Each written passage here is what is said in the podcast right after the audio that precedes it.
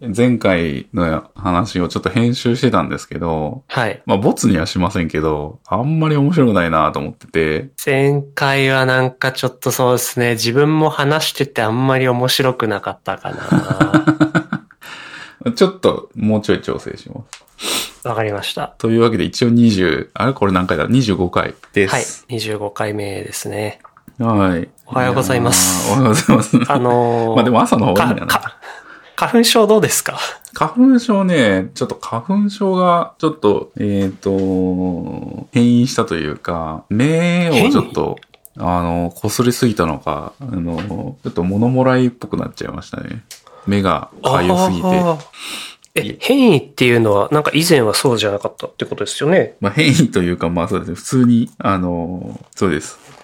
目ですね。目やられましたね。あの、鼻とか、喉とか来る人多いですけど、目に来るタイプみたいな感じですか？そうですね。目と、まあ鼻もくしゃみとかも来ますけど、まあやっぱ目がやられてますね。はい。物もらいっていうのはな、な、なんでしょうね？なんか、出来物みたいなのが目にできちゃうって感じでしたっけ？僕、物もらいあんまよりよくわかってないんですけど。ああ、でもそうです。あの、目が腫れるみたいな感じで、ま、上まぶたが腫れて、今だから、僕あの、二重ぐらい、二重、二重か一重の、なんかこう、時間帯によって変わるみたいな人なんですけど、あー、あの、眼球が腫れると、そう、あの、三、三重ぐらいになってます、今。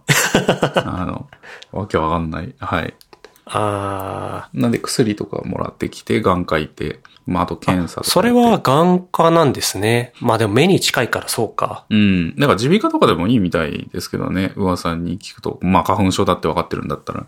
うんうんうんまあでも一応。アレルギーそのものを止めるか、目に起きた症状を治すかで、うんなんか、どっち行こうかってなりますよね、これ。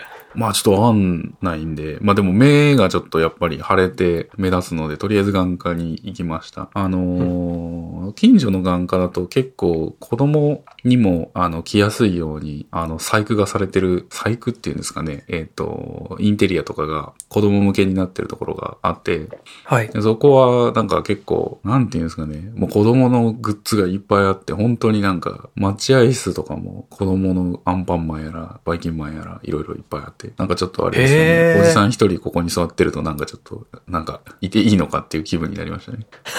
子供もいっぱい、はい、待ってましたし、めっちゃ泣いてましたね。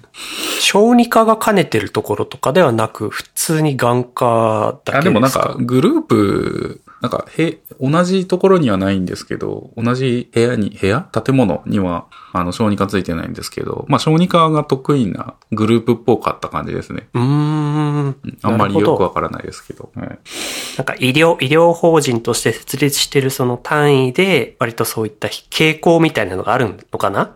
ああ、そうかもしれないですね。うん。でもいい医者でしたよ。なんか、あの、丁寧に見てくれて。あの、なんだっけ、あと、お薬とかもその場で出してもらいましたし。はい。あの、処方箋受け取ってあっち行ってください、みたいな、こう、また待たされるみたいなことなかったんで。ああ、いいですね。まあ、やっぱりあの、うん病院行って一番困るのがこう、待合室での待つ時間の長さなので、ねまあ呼ばれた後だけでも、パッパッパッパッとこう、済ませられるのはすごい気持ちいいですね。うん。まあ、っていう感じですね。花粉症どうですか？自分は花粉症、今年はそんなに発症してないかなっていう。まあ、物によりますよね、多分。なんか、時期というか、は、あの、当たる、は、花というか、アレルギー成分？そうですね。自分は確かアレルギー項目は、その花粉系も割と敏感に反応するように項目が出てたはずなんですが、毎年アレルギー検査ってやってますか？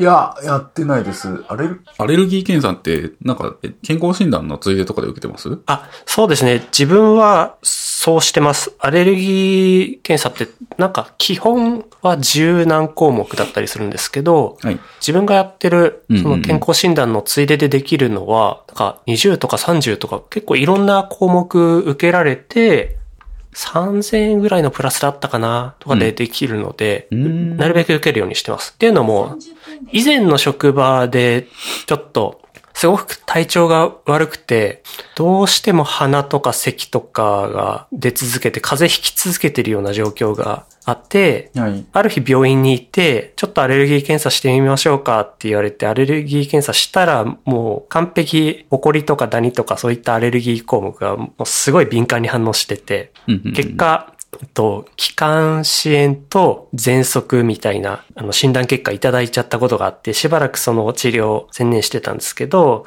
その時、医者の人に言われたのが、まあ、油断しててると、うん。結構その人の体調によってアレルギー反応で、アレルギー反応のレベルってすごい変わるから、うん。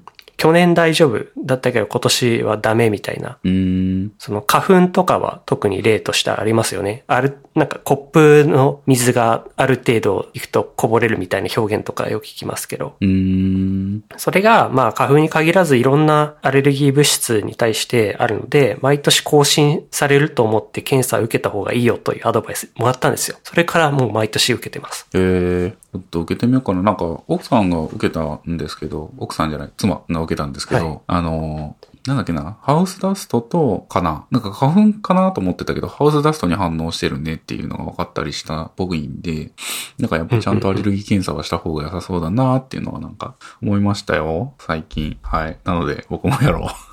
さあ、で今日はテックネタってあるんですかね？なんか、あれですね、 Notion になりましたね。あの、ネタ帳みたいなやつが。これ、これもある意味ネタなんですけど、はい。うん Dropbox とか、ボックスとか、Google のツールをいろいろ使ったり、もうとにかくいろんなものを使ってたんですけど、知識とかの集約とかネタの集約をどこにしようかと最近 productivity について考えてて、やたらもう Notion 推しの YouTube チャンネルを。見てしまって、あ、これはこのポッドキャストのネタ帳も一旦 Notion に全部持ってこようかなっていう自分なりの今回変化があったんで Notion にしちゃいました。大橋さんでしたっけ？大橋さん。大橋さんじゃなかったっけ？なんか、 Notion の、 Notion についてめっちゃ語ってる YouTuber あんな、みたいな。あー、お、えーお、と大石さんか？ゆかさん。ですかね？あ、違うか。あー、大石ゆかさん、はい。なんかいっぱいありますあね。の Notion。今ニューヨーク在住の人でしたっけ？この方のもよく見てますし、うん国内でも、えっと、平岡裕太さんのチャンネルとか、はい。はい、結構見てます。うーん。うん。で、自分なりにちょっとずつ使い方を学んでいこうかなっていう途中ですね。うんうんうん。自分も Notion めっちゃ使ってます。最初は to do みたいなことのために、to do というかタスク管理のために使ってたんですけど、うん。何よりこのビューの種類が充実しているところがいいですね。最初は本当 Trello みたいなこうカンバン的な使い方してたんですよ。で、最近お覚えたのは、なんかカレンダー的なビューにするとか、表うん。みたいなとこともできるんで、あ、なんかいろんなデータのフォーマットに対応できるなっていうんで、まあ今回はちょっとネタだから上からパパパーってこう URL 入って、うんそれに対してどういうコメントをしておこうかなっていう自分なりの備忘録をこう下にぶら下げるみたいなフォーマットを試してみてます。はいはいはいはいはい。なんか、いっぱいエンベッドしてたり、そのチェックボックスを作ってたり、あの、トグルというか、アコーディオンも使ってて、なんか、あれですね。いっぱい使ってますね。あれなんか携帯消えましたよ。使おうとしてます。うん。あ、そうそう。で、今回初めてなんですけど、その URL シェアしたらどうかなって思うんで URL シェアしたんですが、これはちゃんと見えてるんですよね。embed したってやつですよね。はい。ああ、そうですそうです。あの、パブリックにしたってことですよね。そうです、そうです。自分の Notion はあれですね。あのー最初結構いろいろこうやって使ってたんですけど、えっ、と、個人用と会社用が、まあアカウント分かれてるんですけど、会社用は、あのーまあ共有してるスペースがあって、そのチームで、あのー作業してるので、えっ、と、いろんな人がいろんな書き方してるんですよ。で、僕が担当してるのはデザインの領域なので、なんかデザインファイルとかの管理とかのために、あ、じゃない、仕様の管理とかのために、えっ、と、まあ、グ design doc とか作るじゃないですか。あの、ちょっと前で言うと、えっ、と、PRD とか mini spec みたいな言われてる、あの、仕様書ですね、要は。ああ、はい、わかります。で要件定義みたいな話ですよね。うん。はい。で、それをなんか Notion で作っていて、で、その一件一件がまあテーブルとかでまとめられてるんですけど、あの、その中にあのデザインファイル、あの、Figma 使ってるんですけど、Figma も embed できて、えっ、と、おー。そう、あの、Figma の artboard とか、なんていうんですかね、 live preview できるんですよ。 Notion 上で。なんでそれをや、それえっ、と、デザイナーがその Figma でエディエディットして、エディットされたものがそのまま Notion 上で表示されるみたいなことをやってて。それってあの、見た目としては、はい。あの、Figma の広大なこのワークスペースがそのままエンベッドされるっていう感じなんですか。それともそのアートボード単位とか、あコンポーネントとか、なんか小さな単位でこう、貼り付けることとかでできるんですか？どっちもできて、えっ、と、エンベッドページ単位であの広大なキャンバスがそのまま表示されるパターンと、はい。えっ、と、キャンバスの中に一つアートボードというか、まあフレームっていうんですけど、がポンって置いてあるだけのセレクテッドフレームだけを表示するっていうこともできたりします。あ、そっち便利ですね。そうですね。なので、結構それは活用されてますね。うん。まあもちろん Figma にログインしてないと、えっ、と、なんていうんですかね。 Notion 上では表示されないので、あの、なんていうんですか？ログインされた権限を、見れる権限を持った人しか表示されないっていうアカウントのその制限、えっ、と、権限を設定しているので、見る人もちゃんとログインどっちもしないといけないんですけど。ああ、セキュリティ上とか情報管理上の理由で、まあそういったところはまああるものの、はい。その、使い勝手としては、なんでしょう、よくある、その、ドキュメントが更新されない、うん本当にリビングドキュメントじゃないうん。感じで、えっと、他のツールだと、書き出した画像をペットこう貼り付けた状態で、何かその後に仕様の変更があったケースだとしても、その差分が貼られてないうん。みたいな感じで、どんどんどんどん仕様として貼られてる画像だけが劣化していくというか。ことが起きますけど、これはもう本当に反映とかいらず、元の Figma の方を直せば、ドキュメントの方にちゃんと新しいものが見えてるっていう状態をキープできるわけですよね。そうです。このなんか優位性が、まあ、そのログイン2つしないといけないとかいうところよりも全然勝ってる。うん。うん。良さそう、これは。そうですね。とか、結構いろいろ Notion は使い道ありますよね。あとはまあ普通に Markdown でコピーしたら、あのー、クリップボードにコピーされてくれるんで、すごい便利ですよね、あれ。それいいですねう。ん。もう、 esa とか Qiita とか書く前、最初 Notion で下書きしてますもん。その餌とかの 他のものになぜエクスポートしなきゃいけないんですか？ああ、だから人に見せるようです。ああ、つまりその Notion で管理してるものは割と情報制限がされてるから、その中からピックアップしてシェアしたいときは、あ、そうそうそうそうそう。コピーしてあの別のもので。スニペットとかまとめるじゃないですか。なんか自分で。スニペットまとめがちなんで、あの、 Notion でいっぱい書いてますね。昔は Evernote とか使って、で、一瞬 Day1 とかに移って、でも Day1 だと、コードとか書きにくいから、えー、なんだっけな。なんかマークダウン系のエディターに一瞬移ってから、 Notion っていう感じになりましたね。うーん。あ、違う、 Gist、Gist とか通りましたね、一回。あ、 Gist？Gist でスニペットとその、なんていうんですか？使い方の手順書みたいなのをこう書いたりして。エンジニア的あるあるですね。うん。 Gist といえば、自分、そうですね、あの、VS コードとか、アトムとかで、ギストスニペットとこう連携するようなエクステンションを作って、うん。つまり、手元のエディターで書いたものが、 Gist 上に常にシンクされているような状況を作って、うん。それを代替にしてたことは一時期ありましたね。うんうんうん。なんかうまくシンクされないことがありますよね。ありました、ありました。いやー、あれがね、ちょっとね、なんか多分 Gist の、 Gist はあんまりそういう仕様がないんですよね。なんかうまく編集できるような。なんでバージョンそうですよ。ね。うん、なんか普通に GitHub の API として提供されているものを叩くだけで、それをサービス化するときにシンク部分は本当に単純な仕組みしかない。うんあ、そうそうそうそう。みたいな感じだったような気がするんで、まあ結構、なんかシンク漏れだとか、えっ、と、 Gist にシンクしたやつが、の最新版が取ってこれないとか、なんかそういうことがちょいちょいあったような気がしますね。うんうんうんまあ覚えてないですちょっと差が生まれちゃって、そのマルチデバイスで見るときにあれ同期されてないっていうケースありましたね。そうですよね。あ、ちょっと前ベア使ってましたね。あそれも使ってました。あれはもう、見た目的なところって言っちゃうとなんか理由として緩いですけど、うーん、なんか体験として一番良かったです。そうですねマークダウうんンを管理するようなタイプの、えー、なんでしょう、そのスニペットツールというか、そうですね。の中では一番良かったです。うんうん。まあ、っていう Notion でまとめたネタのところになんかありますね。やりますかはい。え、どうしようかな。なんか一個目、僕が個人的にちょっと嬉しかった報告なんですけど、はい。あのー、プレイステーション5、当選しました。ありがとうございます。ありがとうございます。ありがとうございます。これね、僕も当選したんですよ。え、あ、そっか、前回お話ししていただいた時は確か自分のじゃなくて、パートナーさんの方の当選でしたっけ？えっと、僕の分も当選して、今、お家に2台あります。だから、え、もう届いてるんですか？えっと、あ、そうですね。あの、お店で当選した感じですね。あー、今回どこでしたか？お店は。小島です。あ、小島。はい。どこでした？うんお店は早そうですね。自分は、ああ、そう。えっ、と、ソニー公式ストア。おお、マジっすか？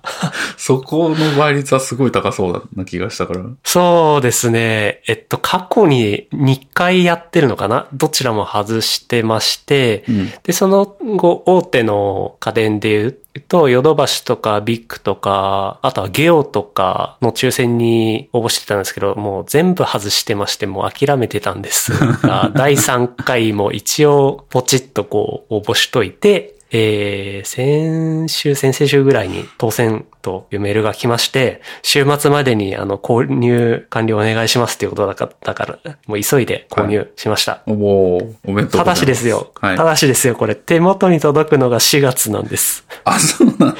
1ヶ月も先なんです。あ、だいぶ待たされるんですね。そうですね。あの、やっぱり、その小島とか、うんそういったところは、まあ在庫ができてからそういったものをやるんでしょうけど、ソニーの場合は、あの、生産ラインで確保できたタイミングみたいな感じですよね。まあわかんないですけど、でもそんな気がしますね。常に在庫がある分を出してるっていうわけじゃないので。確かに。なんか2月の下旬かなに小島でお店行って、えーっとね、なんだっけな、お酒買おうとしたんです。あの、アルコール。小島でお酒。はい。お酒、なんか結構いっぱいいろんな種類あるんですよね。ワインとかウイスキーとか。なんではい買って、ポイント貯めて、で、ついでにちょっとってふらーってゲームコーナー見に行ったら、あの、抽選みたいなのやってたんで、あの、で、買い、抽選券？整理券？抽選券も、えっと、数限りがあるってことだったので、じゃあ、とりあえずと思ってやったら、あの、スルッと電話がかかってきまして、えっと、昨日か、昨日取りに行きましたね。ああ、いいですね。いやー羨ましい。来月がもう楽しみでしょうがないんですが あの、おすすめタイトルというか何やろうとしてるかとかありますか？ファイナルファンタジー14です。あ、そこって、あの、新しいハードに対しての対応とかあるんですか？えっとね、来月14は PS5 optimization が行われて、えー行われる発表があって、えーっと、何ですかね、ワールド間、ワールド間というか、エリアを移動するときに、まあ、やっぱロードが走るんですけど、そのロードがめちゃめちゃ速くなるとか、えーアセット類が 4K に対応するだとか、はいえーそういう、まあ、アップグレードですね、が行われプレイ。ステーション5が、の性能で扱えるようになった、その、リッチなアセットそうそうそうそうに差し替えられる。そうですね。で、今、プレイステーション4版を、えっ、と、プレイステーション5でプレイしてるんですけど、えっ、と、体感というか、実際プレステ4プロがあるんですけど、SSD を載せた。はい。えっ、と、それと、えっ、と、横にプレステ5をを置いて、で、えっ、と、別々のモニターにつないで、えっ、と、エリア間を移動するときのロード時間を測ってみたら、ほとんど変わらなかったんですよ。ああ、PS4 版を PS5 でプレイしても、うんやっぱり同じぐらい。そうですね。あまあ、うんうんプレステ4プロで、えっ、と、SSD に換装してるっていう場合ですけどね。で、あ、そうかそうか。最初入ってるハードディスクではなく、SSD で一応その IO 部分に関しては高速化してる。はい。ハードディスクだと結構やっぱ遅いですね。で、それが、えっ、と、もうほぼ、なんですかね、10秒から15秒ぐらいエリア移動に時間がかかるのが、まあ、2、2 3秒でエリア移動でできるようになるデモが、えっ、と、まあ、YouTube とかで公式から上げられてて、おおこれはすごいと。なので、えー、快適に14がプレイできるということで、PlayStation 5を、はい、買いました。なるほど。新しいタイトルをやるわけではなかったっていうのがちょっと面白いですね。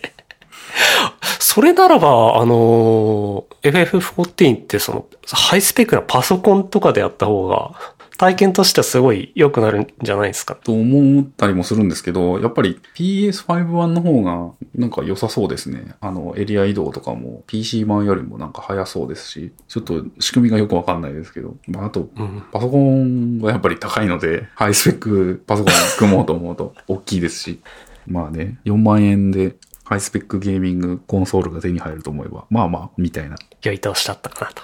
まあ、あと、プレイステーション4のゲームがそのままプレイステーション5で遊べるっていうのはやっぱいいですね。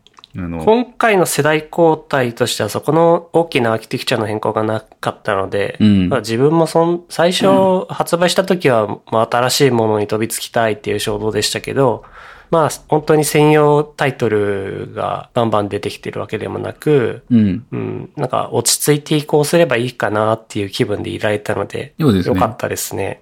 ノーマンズスカイっていうゲームやってたりするんですけど、あはいはいいくつか前のエピソードでも聞きましたね。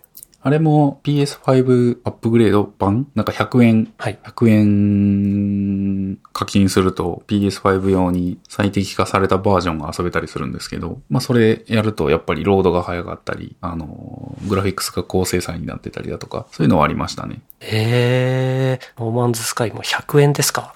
なんか PS4 版から PS5 版へのアップグレードって100円っていう単位が多いのかな？最近あの FF、えっと、はいはいはいはい7はい。リメイクうん。をフリープレイでできるようになってたんで、やり始めたんですよ。はいで、大体プレ、PS プラスでそういったフリープレイができるタイミングって、まあそのアプリ、ゲームの、うんなんか新しいアップデートがあるタイミングの予告みたいな、予告というか、まあ次のタイトル遊んでもらうために前作プレイしてね、みたいな感じで出てくるじゃないですか。うんうんうん。で、その発表の後ぐらいに FF7 リメイクのインテグレートっていう、ああ、はいはいはい。アナザースエピソード的なものですかね。僕は FF7 やったことがなかったんで、今回初めてやったんですけど、うん。それの話が出て、そこの、えー話で一緒に出たのが PS5 用のアップグレード。やっぱそこでも100円って出てたんです。ああ、まあ100円でしたね。100円じゃないのは多分あると思いますけど、14は無料ですからね。そうですね。無料っていうのもあるか。なるほど。まあ無料というか毎月払ってんだけどっていう、ありますけど。なんか取り決めとかあるのかなっていうところもちょっと思っちゃいました。100う円ん。アップグレードは100円にしよう。まあちょっとは対応したから、えー、そこの経費を相殺したいみたいな感じなんですかね。ちょっとはか儲けたいみたいな。そうですね。いや、まあでもあれなんですよね F7 初めてやったけどよかったですね。あ、そうですか。FF7 ってあれですか？オリジナル版も初めてやったことない？オリジナル版やったことなかったんですよ。プレイステーションを持ってたことなかったんで、なんかディスクが4枚もある超大作だっていう話は友達からよく聞いてて、なんとなくシナリオもみんなが話してるのを知ってたから把握はしてたんですけど、それなんでプレイステーション買わなかったんですか？買わなかったっていうかまあ、はい。あの別にご家庭の事情とかがあるのであればあれですけど、セガサ、セガ、セガサタン派だったとかですか？あの、全然そんなことなかったですけど、自分は、えっと、スーファミとかゲームボーイあたりが、一旦ゲームやってた頃の最後のハードウェアで、その後は部活に精を出してたんで、ほとんどゲームあ、やらなかったですよね。で、部活って結構そのお金がかかるので、親に、あの、ねだるものがゲームから部活のグッズに変わったみたいな、そのバスケットやってたんで、バスケットシューズ、はい。その成長期のバスケットシューズってもう、一年も経たずにアップデートしないと足がどんどん大きくなってっちゃうんで合わなくなっちゃうんですよね。はいはいはいはいはい。だから毎年一、毎年どころかもう数ヶ月に一回1万なんぼもするバスケットシューズをこう、ねだって買ってもらってたんで、なるほど。結構するん、しますね、それは。そうなんですよ。なるほど。いい商売だな 足が、足がね、成長期はやっぱりどんどん大きくなるんで、当時本当に20何センチがもう0.5センチとか1センチ刻みで毎年どんどん大きくなってったから。しかも結構、やっぱ負担大きそうですもんね。バスケットって。その、バッシュはい。の、結構キュッキュキュッキュしてますもんね。まあ足、そうですね。足があの、靴の中で、旧靴だと、とにかく足そのものへの負担が大きい。うん。うん。のと、成長期にそういった窮屈な足に閉じ込められちゃうと足の変形の原因にもなっちゃいますし、うんうんうん。で、なるほど。初めてプレイした FF7。そうですね。リメイク初めてプレイして、はいや、PS4 Pro で十分綺麗でしたけどね。い。いや、綺麗ですよね。ク。はい。全然綺麗ですよね。ただまあ、やっぱり、他のタイトルでもそうなんですけど、映像として撮ったものと、リアルタイムでレンダリングしてるものとの差にがっかりするケースは多かったですね。映像としてさ、もうレンダリングされてるものは全然問題ないんですけど、リアルタイムでやってるものは、光の加減が、なんかライティングこれちょっとおかしくねえかみたいなところの違和感をいくつかのシーンで感じることがあって、そこでちょっと萎えちゃうというか、だいぶ、だいぶですね、それ。なるほど。まあ、PS5 であれば多少インテグレートされたやつ？インテ、インテグレートでしたっけ？インテグレートされたやつであれば、あれなんですかね？そうですね。次の6月に発売されてるこれは、なんたそういったところ。もさらにアップデートされてるのかな？レイトレーシングとか入ってるので、さらに光の表現がうまくできてるのかな？どうかな？ただ光源の設定とかそういったところがもともとちょっと微妙だとどうしようもないですよね。まあ、いやー、比較とかするのかな？ブリレンダーは言うて、ポリゴン数も段違いですし。はい。まあまあまあまあ、とまあまあまあまあ。ちなみにこの FS7 リメイクはやられましたか？途中までやりました。途中まで。どうして途中までになっちゃったんですか？あのー、FF7、まあオリジナルやってるんで、知ってるんですよね、うんまあまあ。大まかなストーリーを知ってるってことですよねう。ん。うんまあこの後あいつ出てくるんだな、みたいな。まあ、まあリメイク、リメイクなので元も子もないことは言ってるんですけど。まあそれが、ちょっとプレイした後、ネタバレもいいかなって思って、いくつか記事読んだんですけどあ、リメイクだけあって、ちょっとストーリーが変わってるらしいですね、オリジナルから。ああ、それはそうですね。ストーリーは多少変わってて、オリジナル要素みたいなのが追加されて、なので、そうですね、今、前になかったようなカットシーンとかも増えていて、要素でも増えてるし、エピソードも掘り下げられてるし、うんうんうん。あとは、まあそうですね、ミニゲームもあるし。ありましたね、今回ミニゲーム。えっと、ダーツと、あとなんか、筋トレ的なものとか、ダンスを扱ったリズムゲーみたいな。まあちょいちょいやりましたね。なんか、なので、まあ一応クリアはしたいなと思ってはいるんですけど、まあ他のゲームやったりしてて、多分あと2年ぐらいクリアにかかるんじゃないかな。まあリメイクの2が出るのが、エピソード2が出るまでにはクリアしたいと思ってます。続編が出るまでにはですよね。いつ出るかっていう推測記事もいろいろ出てますね。まあ、来年ではないような気がするんで、インテグレートとか、なんだっけ、ユフィのエピソードとか言って、言ってるぐらいなので。うん。6月発売のこちらはどうですか？購入は。あ6月？いや、まだクリアしてないんで。それまでにやるか。そうですね。それとも、この PS5 に対応したこれをプレイするか。ああ、まあ、インテグレートはしようかなと思いますね。あの、100円で、あれですよね。まず、インテグレートさせて、そうするとユフィのエピソードをエピソードが。購入できる権利がかもらえるので、まあ、クリアしたら、それを買って、まあ、プレイするは、それでもいいかなと思ってますね。ユフィはね、あれなんですよね。なんか思い入れあるんですか？まあ、割とよく使ってるキャラクターでしたね。あの、えっ、とね、レッド13っているじゃないですか。ああ、ちょっと僕ああいうキャラクター好きで今回お気に入りでした。ああ、と、クラウドの3人のパーティーを組むことがオリジナルでは結構多くて、まあ、へえ、あ、レッド13もプレイヤブルになってたんですね。あれこれネタバレなのかこれ。なんと。なんと？あれ違うのこれ。入ってないんですかこれ。リメイクだと。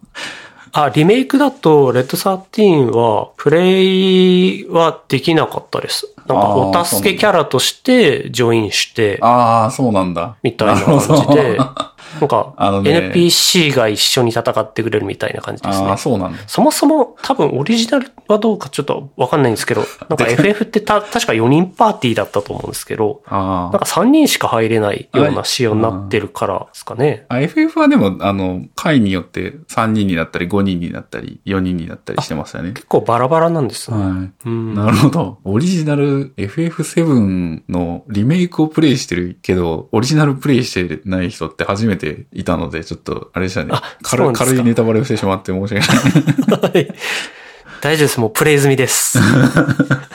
レッド13はね、プレイアブルになりましてたね、オリジナルでは。あ、だからリメイクだからどうなのかわからないのか。まあでも、さすがにプレイアブルにはなるような気がするけど。続編でまあちょっと期待したいですね。なるほど。じゃあ、レッド13はこの後プレイアブルにならないのか。オリジ、リメイク版の、あの、後半をまだやってないからあれだけど。エアリス仲間にして当たうぐらいでさ、今。止まってる。あー、まだまだ半分ぐらいです。ね。そうですね。えー、そのね、3人がでもあれなんですよ。あの、早くていいんですよね。あの、早い？ATB っていうのがあって、オリジ。ナル版には。あの、スキルを使うまでに時間でゲージが溜まっていくタイプですけ、ど、そのゲージの溜まる速度が速いってことですか？とかだったような気がします。とか、うん。あの、あと回避とかができるとか、割とそういうなんか早いキャラ好きなんで、なんでもかんでも、はい。まあ使ってましたね。いいですね。そのユフィもグラフィック見た感じ、その忍者っぽいみたいな感じだったので、やっぱその速い系ですよね。うん。技とかも結構ね、あの、残虐な感じの名前でいい感じですよ。ユフィの技。そうなんですか。ちょっとじゃあこれは楽しみにしておきます。はい。っていう、まあ FF7 そんな感じですかね。はい。結構喋っちゃいまし、たね。ちょっと FF7 で 長くなっちゃいましたけど。何がテックな話なのかっていう。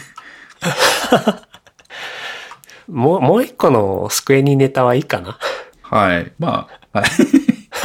こっちはあんまわかんないです。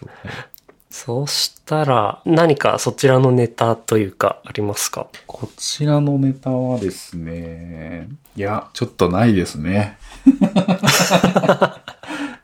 あ、じゃあちょっと二つ目のこのネタでいいかな？多分、なんだろう、読んだことがあります、あります。あるはい。ものが、はい、あると思うんで、えっと、二つ目のネタなんですけど、えー、IT エンジニア本大賞2021っていうのが発表されてまして、うん。えー、これ、全然知らなかったんですけど、その、IT エンジニアの皆さんに読んでほしい技術書、ビジネス書を選ぶイベントですって、2014年からスタートしてま、で、今回が8回目の開催。うん。で、その対象が発表されてましたって感じで、いや、これ知らなかったけど、過去の受賞作品、書籍を見てみると、実は結構読んでる書籍があったなーってわけで、今回ちょっと取り上げてみたんですよ。ちなみに、この2021年の大賞を取ったもの、はい。読みましたか？読みました。お、どれ読みました？エンジニアーズ・イン・ボヤージ。えーと事業をエンジニアリングする技術者たち。ボヤージュ、ボ、ボヤージュなのかな？ボイッチなのかボヤージュですね。なボ、ボヤージュ。ボヤージュ社のエンジニアのインタビュー本ってやつですよね、これ。そうですね。あ、そうか、ボヤージュグループだからそうなのか。いや、もうこれは編集がエンジニア界隈では有名な T 和田さんですし、はい。いや、っていうか、それ、それ知らずに読んでましたね。あの、なんか、あ、というか、この本、なんか前から結構見て、あの、目に入ってたんですけど、はい。うーん、まあ、いいかと思って読まなかったんですけど、この IT エンジニア本大賞2021を見て、まあ読むかと思って読みました。おー、ど、どんな感じでしたか？これ。これはもうやっぱりその現場の、あの、エンジニアの人たちの、えー、その現場現場で課題になったことと、それの対策を泥臭く対応していくっていう、あの話がいっぱい詰まってる本で、で、えっ、と、そうですね。今、Kindle を軽く開いているんですが、えー、その技術、技術、技術スキルの話というよりかは、そうですねビジネス的に現場で発生したエピソードの話。そうですね。エンジニアのビジネス書って感じですね。なんか11人ぐらいの方がインタビューを受けてるんですけど、まあエンジニアとして事業会社で、あの、どう活躍したらいいのかっていうのの、なんかヒントがいっぱい書いてあるみたいな感じがします。あとインタビュアーの方がやっぱり T 和田さんも、がインタビューしてるのかな？編集インタビュー、編集？やっぱりすごいその知識のある方がインタビューされてるので、すごいなんか結構深い話とかも結構構出てきてて。うん。まあ、あと僕らの、その、なんていうんですかね、えっ、と、仕事に近いことをやってるというか、まあやってるのはボヤージュグループなので、えっ、と、広告の配信基盤だとか、そういうのを、そういう事業をやってらっしゃるってことですけど、すごい参考になることがいっぱい書いてあってて、スルスルって読めるので、いい本だなっていう感じはします。うん。なこれ、ざっくり読ん見てみた感じ、その、どういう人が読んだらいいかなって思ったんですけど、なんだろう。自分たちで事業をやってる会社はい。の現場がどういうかものかっていうのを知りたい他の会社。まあ、他の会社だとその下請けでやってたりするかもしれないですけど、自分たちで事業をやってるっていうタイプですもんね、ね今回。はいはい。あとあれですねがはい。 GAFA じゃないっていうところ。 GAFA じゃない。それはどういうポイントが？ GAFA はもう、なんていうんですかね、もうリソースで、あの、解決していくというか、あの、ここでいうリソースっていう。のは、ひ人人とかですね。ですか？人のリソースで。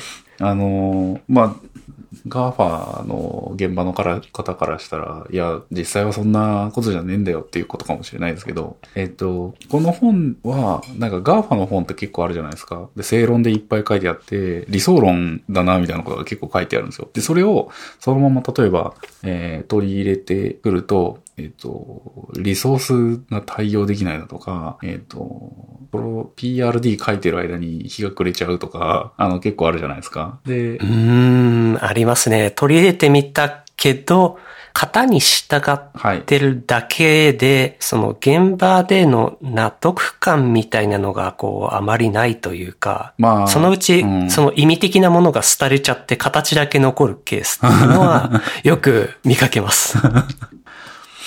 なんか、まあそうですね。まあそれよりかは、あの、もうちょっとやっぱり地に足がついた感じのあることが、ヒントが書いてあるので、まあ PRD とか OKR とかもそうですけど、あれは結構やっぱり体系化されてるので真似しやすいんですけど、こっちに書いてあることはちょっと現場現場で発生したことを体系化されてるほどではないので、あの、そのまま持ってくるってことができない分、あの、ちゃんと考えて自分たちで、えっと、自分たちに合うように、こう、ヒントにしていくっていうのがなんか、え、えなんか、やった方が良さそうなことが書いてあるというか、なん、なん、なんて言ったらいいんだろう。えっと、まあ、実践例の一つが、まあ上がってるけど、そもそも背景となる問題がレレアなのか、あまりな遭遇しないあるあるっていうようなものではないってことですか？ああるあるは全然あるあるだと思いますし、うん、なんですかね。まあ、そうですね。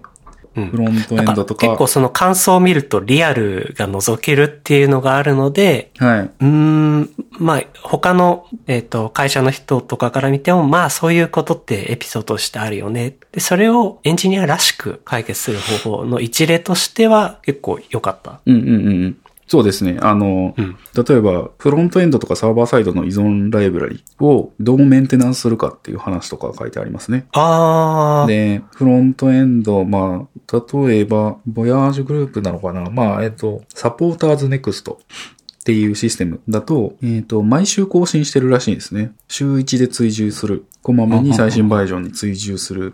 追随する作業をガーデニングって呼んで、週1で行ってると。へー。っていうのが書いてあったりしますね。で、しかも、最新バージョンへの追随を、えっ、と、一度やめると二度と復活できなくなるというか、っていうことも書いてあるので、あの、まあ、どこもそうなのかと。うんうんうん。そのためのなんでしょう。合意形成というか、いや、もうほんとそれですよね。アップデートするとなると、実際、えっと、動いているプロダクトに影響がないかどうかを確認して、リリースしてまでの確認作業が結構かかったりするじゃないですか。そこの期間もそうですし、そこに当てる人もそうですし、リリースサイクルどうしてるのかっていうところですよね。そこまで突っ込んだ話はなさそうですか？あ、でも、ちょいちょい、あそこに関しては、あ、でもなんか書いてありますよ。あの、デプロイの、えー、タイミングだとか。結構デプロイは頻繁に行ってるみたいですね。週に1回とかっていうよりかは。まあ、そのためのテストを整備するとか、結なんでしょう。土壌をまず作るとか、そういう話とかまで及びそうですよね、この話って。うん。いや、結構ね、書いてありますよ、リアルに。うーん。じゃあまあ、自分もちょっと読んでみようかな。うん。今挙げていただいた一例なんかは自分の現場でもよくある話ですし、うんうんうん。うん。なんか、そうですね。他の会社の人が読んでみるっていうケースでも良さそうですけど、うん。あの、学生とかビジネスをまだ知らない人たちにとっても、どうでしょうね。良さそうですかね。なんか、あどうなんだろうちょっと遠すぎるかな。わかんないです。もう学生の時とかもこんなん読んでも多分、僕はよくわかんなかったと思うんで。え、現、実際の現場ってこうなんだ、こんなことが起きてるんだ、辛いっていうところの共感はちょっと得られなさそうかな。まあ、辛いは別に感じてほしくないですよね。あ、でもなんか、こういう会社なんだ。あなんかかっこいいなって思う気がしますね。うーん。あ、それはまたちょっといいですね。うん。辛い、ジメジメしてるわ、こんな仕事やりたくないっていう感じじゃないうん。と思います。ちょっとでも、具体的なエピソードが一個あったんで、興味があります。はい。もう一個大賞を受賞してる、何でも使い、絵心ゼロでもできる爆速アウトプット術。はい。こっち、どうですか？この、パッとコメントとか見た感じで読んでみたいっすか？ああ、これは読んでなくて、なんだろう、表、図解、そうですね、図解よりも、今ちょっとテキストの方が、あの、ど、どういうテキストとかにした方がいいのかなっていうのに興味が強いので、あんまり図解は興味となくて。興 興味の範囲が別に。うん。いそう、今こっちはね、あの、買ってないです。読みました？や、今回受賞した作品、実は全く読んだことがなくて、えこれから読んでみようかなって あ、なるほど。思いますね。この図あ、解でもですね、技術賞部門ベスト10とかビジネス賞部門ベスト10に並んでいる方はい。だといくつか読んだことはあるんですよ。はい。と、AWS の基礎からのネットワークサーバー構築とか、おおはい。オブジェクト思考 UI デザイン。はいはいはいはいはいはい。はい。あと、スクラムブートキャンプにドメイン駆動設計入門。はい。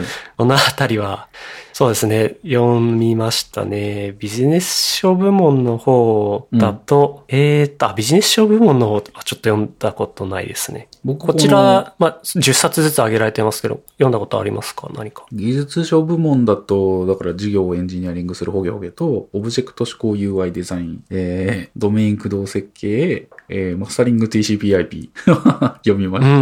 読みました。で、ビジネス書の方が、えっ、と、読んでないですね。あ、違う、読んでないです13歳からのアート思考は読んで、であと、みずほ銀行システム統合、苦苦闘の19年、これはマジで読みたいですね。あ、のこれ、ちょっと読んでみたいですね。先月でしたっけ？みずほ結構障害出てましたよね。カード飲まれた事件とか、すごいニュースに出てました。そうですね。昨日もなんか言ってたような気がします。いやー、これはね、大変ですよね。史上最大の IT プロジェクト、3度目の正直っていう副題がついてますね。ついに完成した IT 業界のサグラダ・ファミリア、その裏側に迫る。サグラダ・ファミリアっていう例えがまた、あーって感じしますね。まあ、その、わかるなっていうのは、その、もともと、えっ、と、第一産業と藤井と日本工業の3校がこう、統合されたものだから、まあ、いろんなシステムを組み合わせたサグラダ・ファミリアだろうなって。いやー、恐ろしいですね。まあでも一応、形にはなったってことですもんね。サービスインは知ってますもんね。うん。ちょっと自分はみずほは使ってないので、実際どうなのかわからないんですが、いや、今はまた記者会見されてますね、なんか。12日午後。今日何日でしたっけ ?14 か。はい。えーと、2011年から進めてきて、統合完了が2019年、うん、8年がかりの統合プロジェクトだったんですね。8年か、すごいですねう。ん。そこにかけられた20 35万人月、えー、それと4000億円半ば。あー、なるほど。本当に巨大だなこの数字だけでちょっと興味がありますね。いやー、すごいなー、ん8年あとは、ちょっと、表紙に宇宙兄弟があるので、目を引く、宇宙兄弟と FFS、FFS 理論が教えてくれるあなたの知らないあなたの強み。これもちょっと興味ありますね。なんか自己診断系って、個人的に好きなので、FFS 理論ってやつをここでえ宇宙兄弟、と絡めて教えてくれるみたいですね。ていうか、あれですね、宇宙兄弟読まないといけないな、これ。宇宙、宇宙兄弟もまだあれなんですよ。3巻ぐらいしか読んでないんですよ。あー、僕もアニメ化された時の文しか読んでないんですけど、アニメはな読まない、見ないからな漫画で見たいんだよなまあでも、なるほど。うん。宇宙兄弟のその登場人物と結びつけて解説するような本だから、まあ、そうですよね。そっち読んでからにしたいかな。この、あなたはこのキャラクターですって言われても、登場され、してるキャラクターについて、ちょっと知らないと、やったーとかっていうそういうのもないですもんね。そうですね。ああ、ちょっとこれ読む前に、はい。コミックで一旦読もうかな。そうですね。漫画喫茶とか行って、もう、もう、かうんうんなんて言うんだろう。缶詰になって読んだ方が良さそうな気がする。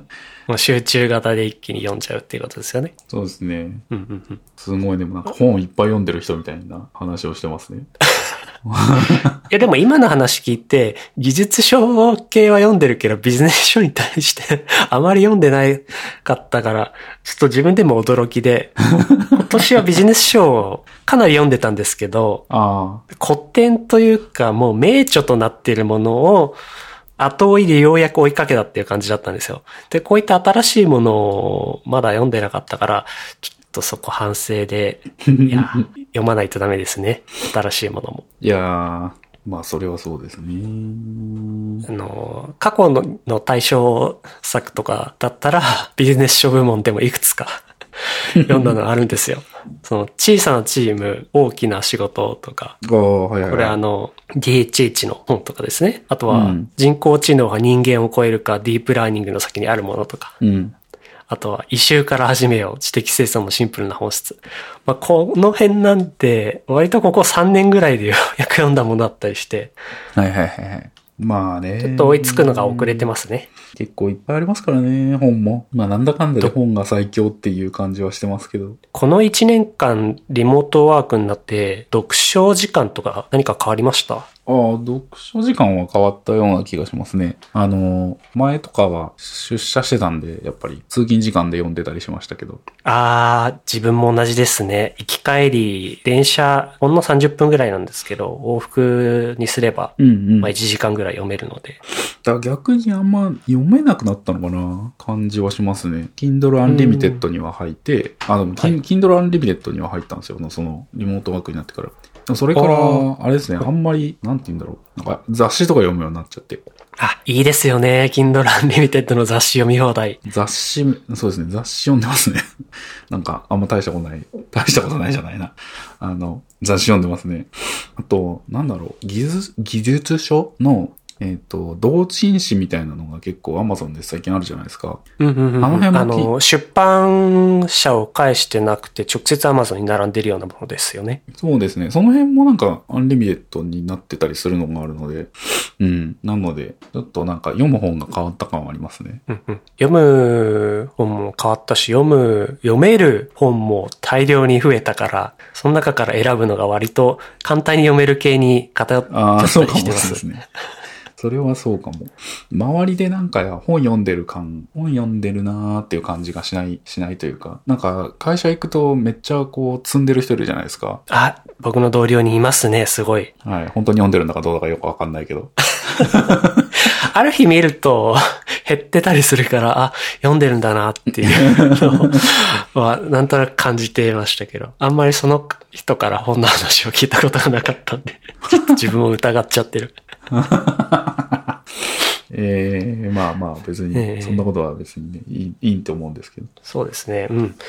その方が積んでた本とか見て、あ、自分も読もうかなっていう動機とかにはなってたけど、うん、そうですね。最近なんか読むモチベというか、時間の作り方というか、うん。あま。り、うん。とはいえ、えっ、と、最近だと、お昼時間をまあ、休憩として1時間、リモートでもやっぱ取らなきゃいけないので、ちょっとした休憩時間に少し読むっていう感じで、うん。うん。意識的に取るようにはしてますね。偉い。偉いとしか言えない。偉い。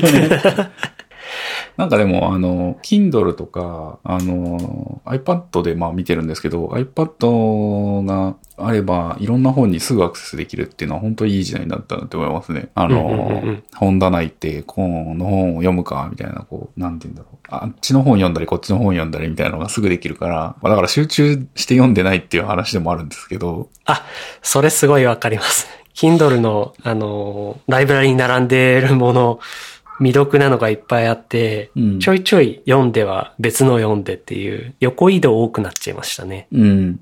一つの本を読み終わって次に移るみたいな行動って減ってません？言ってますね。すんごいわかります。あの、技術、技術書とかなんかはもう本当に、本当それですね。あの、好きなところ読んだらもうそれで終わりとか。あー、わかります。うん。いや、ちょっと読書を意識しないといけないですね。す。今日の話で自分の本当反省点です。あ、そうですか。えーっと、まあでも、あれですよ、もう1時間ぐらい経ちましたよ。結構、うん、うん。ネタはじゃあ、次回持ち越しとかにします？しましょうか。はい。はい。自分もなんか、みずほの話しようかなって、ちょっと思い出したは思い出したけど、あんまり。みずほの話もしたかったですし、ちょっと今回、はい。ネタ帳には入れてなかったんですけど、Z ホールディングスの統合があったじゃないですか。あの辺の話もちょっとしたかったです。ああ、なるほど、なるほど。確かに。いろいろありましたね。楽天と郵政、日本郵政も、ありましたね提携しましたね。結構いろいろありましたね、なんだかんだでありました。まあその辺は、また次週とかにします。次回のネタに。うんはい。じゃあ、今日はお疲れ様です。はい、ありがとうございました。ありがとうございました。